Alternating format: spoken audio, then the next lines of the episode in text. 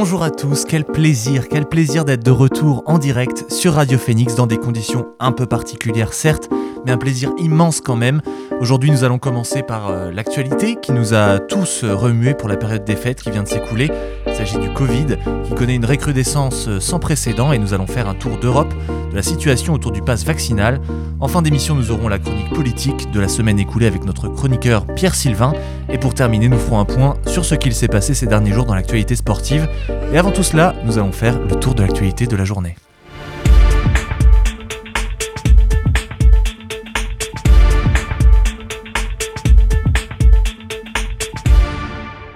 Face à une flambée des cas de Covid-19, les députés examinent aujourd'hui le projet de loi transformant le pass sanitaire en passe vaccinal dont l'adoption ne fait euh, aucun doute, malgré l'hostilité de plusieurs partis d'opposition.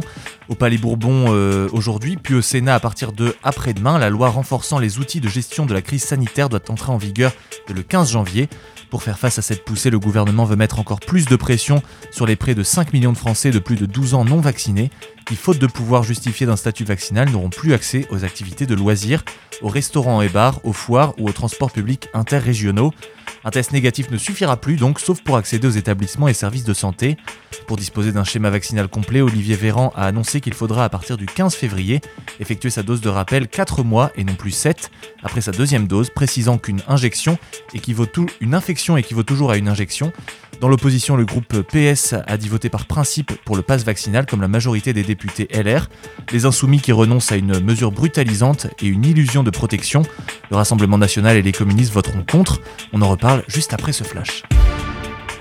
Les journalistes du site d'information de Hong Kong Citizen News ont dénoncé aujourd'hui le déclin de la liberté de la presse dans le territoire, quelques heures après avoir annoncé une cessation de leurs activités par crainte pour leur sécurité. Cette, fermeture intervient moins d'une semaine après celle du site d'information pro-démocratie Stand News, qui a été visée par des perquisitions et sept arrestations pour publications séditieuses. Le dernier exemple en date de la répression exercée sur la presse locale par les autorités fidèles à Pékin.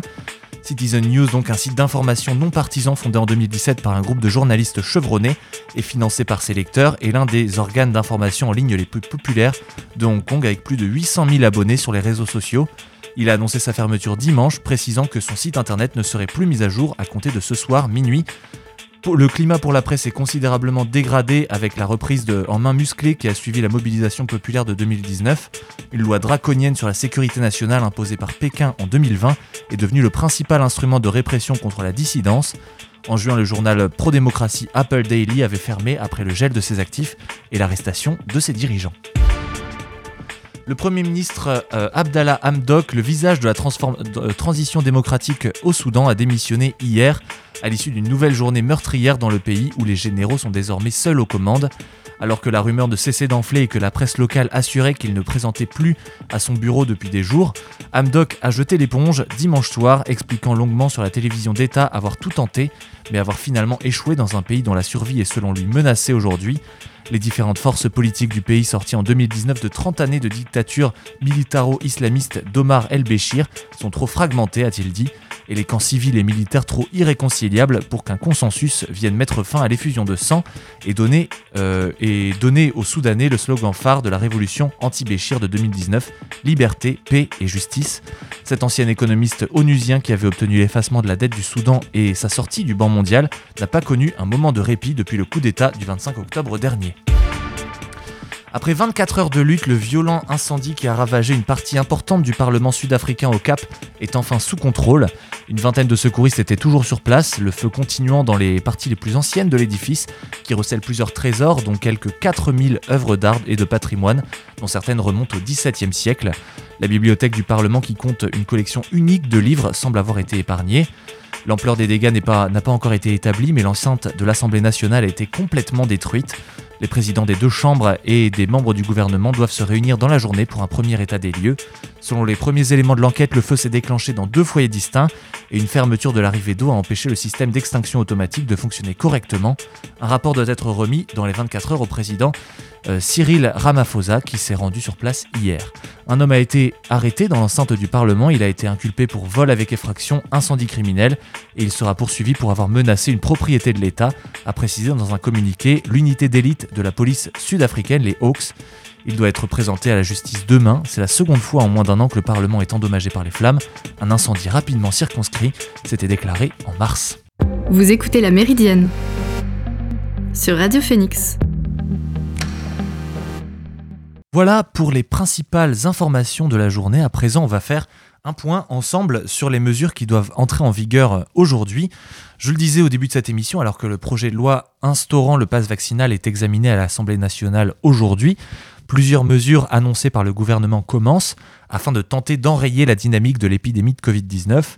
Tout d'abord, la France a annoncé hier l'assouplissement des règles d'isolement des personnes contaminées et euh, leurs contacts dès aujourd'hui.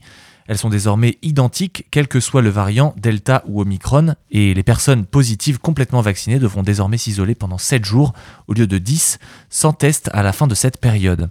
Cet isolement pourra être levé au bout de 5 jours en cas de test antigénique ou PCR négatif et à condition de n'avoir aucun signe clinique d'infection depuis 48 heures. Par ailleurs, il n'y aura plus de quarantaine pour les personnes cas contact disposant d'un schéma vaccinal complet. Les personnes positives sans schéma vaccinal complet doivent s'isoler pendant 10 jours, mais pourront sortir après 7 jours sous condition. Test négatif donc et absence de signes cliniques depuis 48 heures, encore une fois. De nombreux pays ont déjà réduit les durées de quarantaine. Le Royaume-Uni et l'Espagne, notamment, avaient déjà réduit de 10 à 7 jours la période d'isolement pour les personnes vaccinées ayant contracté le Covid-19. Ensuite, dans le sillage de ces mesures, on peut noter que désormais le port du masque est obligatoire dès l'âge de 6 ans, et cette obligation ne concernait jusqu'à présent que les enfants de 11 ans et plus, et l'école pour les enfants scolarisés en primaire. Mais jusqu'au 23 janvier inclus, le port du masque devient obligatoire dès l'âge de 6 ans dans les transports collectifs intérieurs et les lieux recevant du public. C'est ce que prévoit en tout cas un nouveau décret. Cette mesure va concerner plusieurs millions d'enfants pour la rentrée dans les départements où le préfet a pris un tel arrêté, soit une cinquantaine de départements tout de même. Et par ailleurs, dans les écoles, de nouvelles règles de test ont été mises en place pour euh, si un élève d'une classe, par exemple, est testé positif au Covid, avec des tests gratuits qui seront délivrés pour l'ensemble des autres élèves de la classe.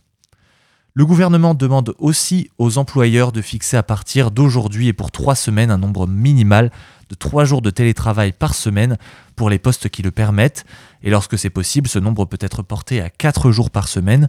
Le nouveau protocole national en entreprise précise également que les moments de convivialité réunissant les salariés dans le cadre professionnel sont suspendus. Euh, en cours d'examen aujourd'hui par les députés, le projet de loi sur le pass vaccinal prévoit donc des sanctions allant jusqu'à 1000 euros par salarié dont la situation n'est pas conforme aux nouvelles règles sur le télétravail. Ces sanctions pourront être appliquées dans la limite de 50 000 euros par entreprise. À présent et pour finir, une mesure qui a fait couler beaucoup d'encre et annoncée par le Premier ministre Jean Castex. Jusqu'au 23 janvier, les cafés et restaurants ne pourront recevoir de clients qu'à condition de leur fournir une place assise, d'après ce décret toujours, ce qui revient donc à interdire la consommation debout. Un retour des, jauges pour les grands événements aussi a été annoncé pour au moins trois semaines. En tout cas, la barre, la barre est désormais fixée à 2000 personnes pour les événements en intérieur et 5000 personnes pour les événements en extérieur. Les concerts debout sont également interdits. La réaction d'un restaurant, d'un restaurateur pardon, ce matin a été recueillie par RMC. On écoute. On va perdre des clients, ça c'est sûr. Les gens qui veulent juste faire un petit café euh, sur le pouce et partir au travail, c'est, ça sera plus possible. Les gens, ils aiment ce, petit moment convivial juste avant de partir au travail. Quoi. On a mis des tables à la place. On a pas mal de tables qui est devant le comptoir et on les utilise pour nos clients habitués du bar. Mais bon, les gens, ils veulent vraiment boire debout, consommer, partir. En temps normal, on fait 3-4 kilos, c'est-à-dire à peu près 500-600 cafés tous les matins. Et, euh, ben là, là, je pense qu'on va en faire euh, même pas la moitié. Voilà donc pour ce point sur les nouvelles mesures mises en place et à présent on va faire une petite pause dans cette émission, une petite pause musicale avec Drawing of the Season de Magdalena, Magdalena Bay. Pardon. On se retrouve juste après ça.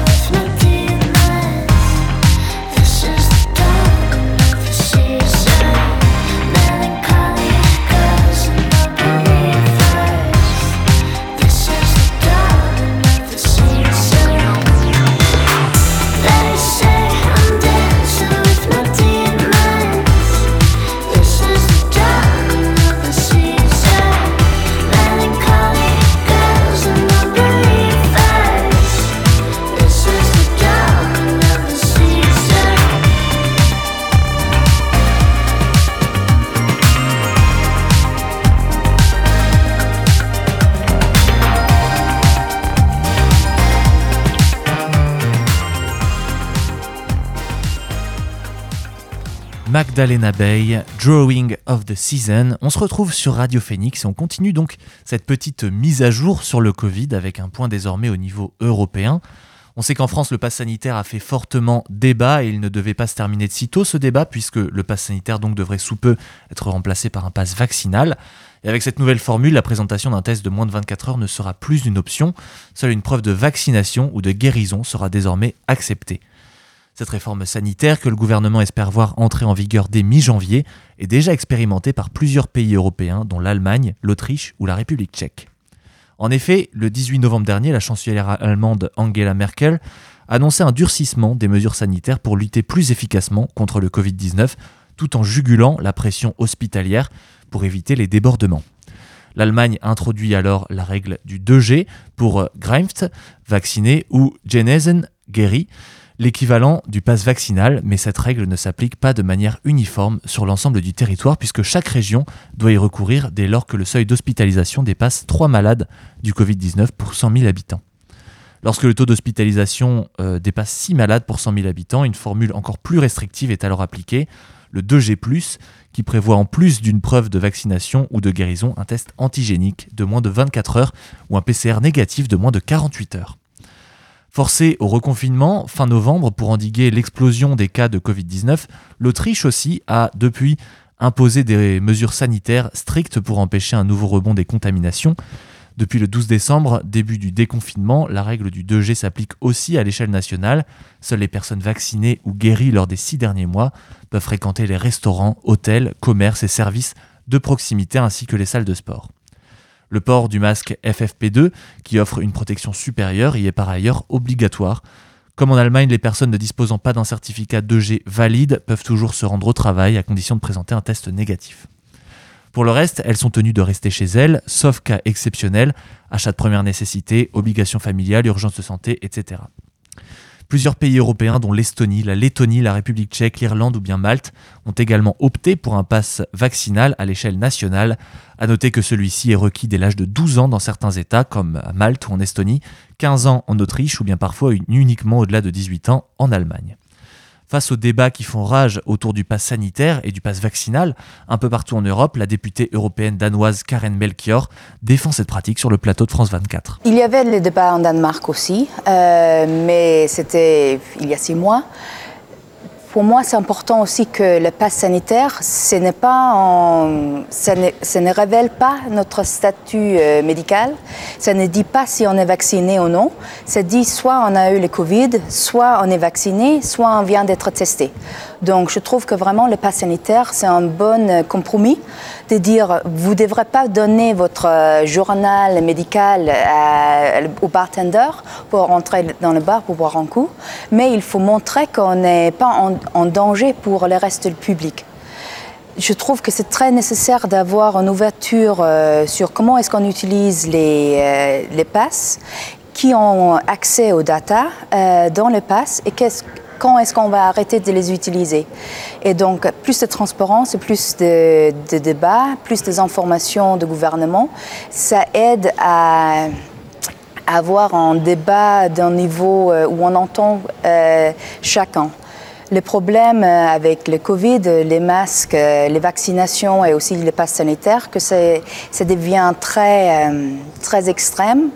Euh, sans vraiment euh, s'écouter. Je trouve que c'est dommage qu'une crise euh, de santé, une crise sanitaire, c'est tellement utilisé par les extrêmes de gauche et aussi de droite pour un peu se positionner à la contre de l'intérêt de santé. Comme vous avez pu l'entendre, le débat existe bien et il polarise les populations. En Autriche, par exemple, les mesures drastiques mises en place par le gouvernement suscitent la colère d'une partie des citoyens, fortement mobilisés sur les réseaux sociaux comme dans la rue. Mi-décembre, plusieurs dizaines de milliers de manifestants se sont réunis dans la capitale, Vienne, pour euh, dénoncer les restrictions sanitaires et notamment l'obligation vaccinale. Une opposition certes minoritaire, mais désormais fédérée en parti politique, le Menschenfreiheit Grundrecht, créé en février 2021 en réaction aux mesures sanitaires et qui, depuis, est parvenu à remporter plusieurs élections régionales. Vous écoutez La Méridienne sur Radio Phoenix. Et à présent, on va faire un nouveau tour d'horizon sur ce qui s'est passé dans le monde politique la semaine écoulée. C'est avec Pierre Sylvain. Salut Pierre Sylvain. Bonjour Edgar, bonjour à toutes et à tous. Moi, Pierre Sylvain, je vous souhaite une belle et heureuse année 2022, remplie de doses de vaccins, de restrictions sanitaires, de débats politiques et de sondages à perte de vue. 2022 sera aussi pour nous tous euh, l'année de l'élection présidentielle. Nous entrons donc dans la dernière ligne droite de la campagne électorale, mais avant, revivons ensemble les dernières news politiques de 2021. Lundi, comme depuis maintenant deux ans, nous avions vers 19h une conférence de presse du Premier ministre puis du ministre de la Santé pour nous annoncer de nouvelles restrictions sanitaires. Pour freiner l'épidémie, l'exécutif a pris des mesures fortes, comme le retour du télétravail à partir d'aujourd'hui ou encore que la consommation debout dans les bars est interdite.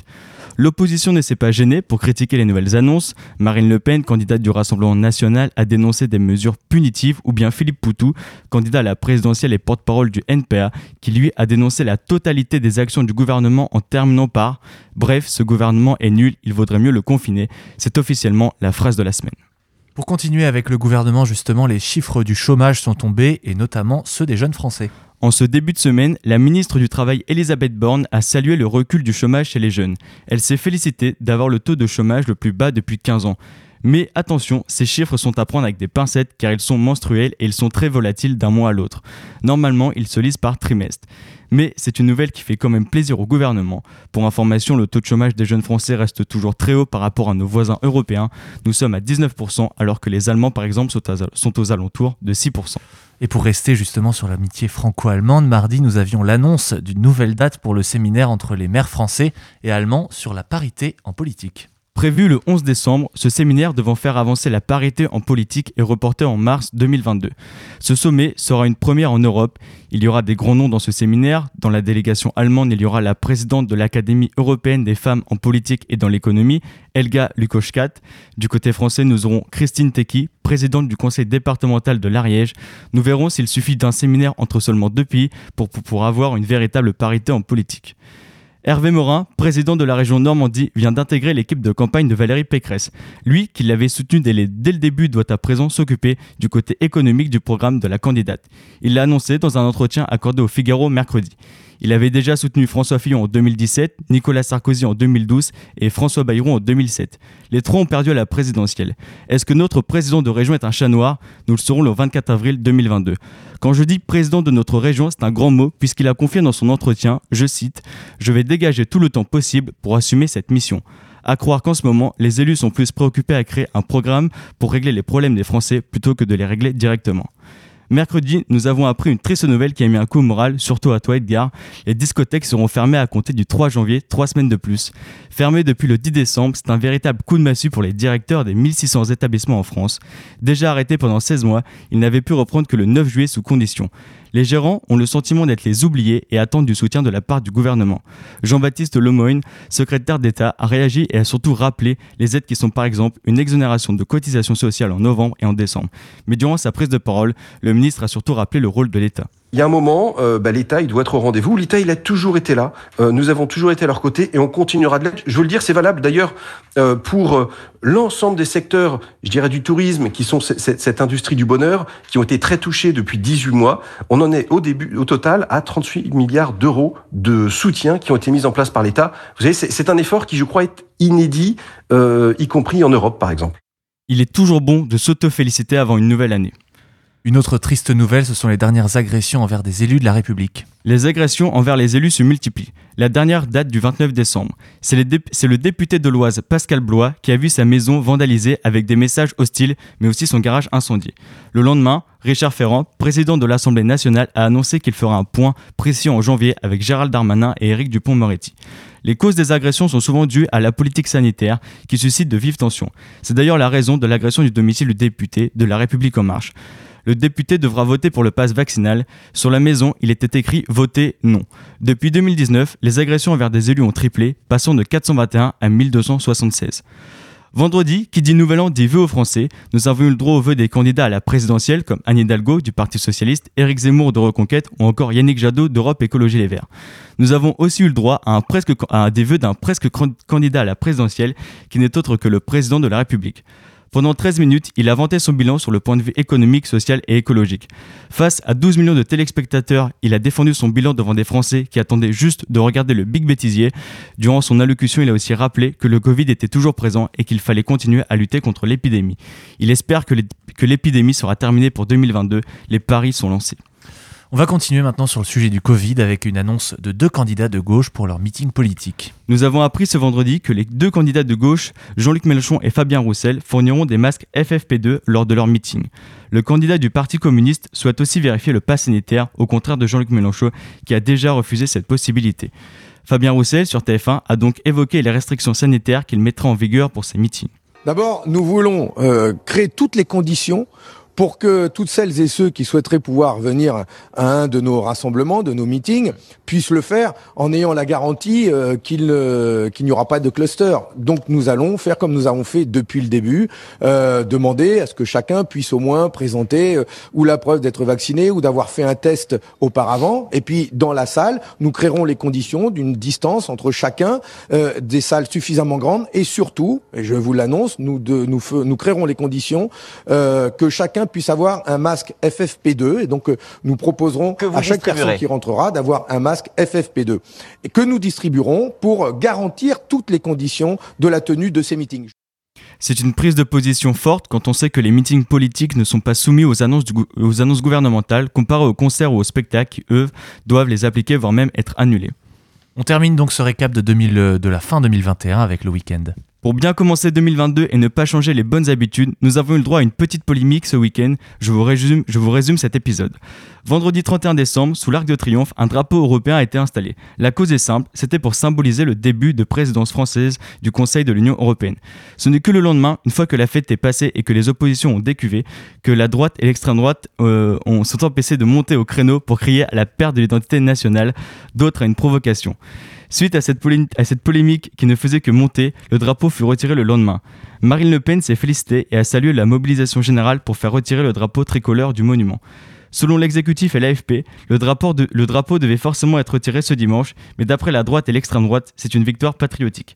Cette semaine, de nombreux monuments en France vont être illuminés en bleu, et cela a commencé avec la Tour Eiffel. À Caen, par exemple, c'est l'hôtel de ville qui fut illuminé en bleu ce week-end. Pour la petite anecdote, en 2008, lors de la première présidence française de l'Union européenne, des drapeaux tricolores avaient été arborés sur les côtés de l'Arc de Triomphe et aucune polémique n'avait été avérée. C'est un début d'année qui commence merveilleusement, bien avec une reprise forte de l'épidémie, une opposition qui crée des polémiques de toutes pièces et des agressions qui se multiplient. 2022 ressemblera à 2021 mais en pire. Sur ce, je vous dis à la semaine prochaine pour un autre récap politique. Merci beaucoup Pierre Sylvain. Effectivement, on va se retrouver dès la semaine prochaine pour faire le point avec effectivement une actualité de plus en plus palpitante à l'approche de cette nouvelle élection présidentielle. Et pour finir avec le sourire quand même cette émission, je vous propose maintenant qu'on passe en revue l'actualité sport de ces derniers jours.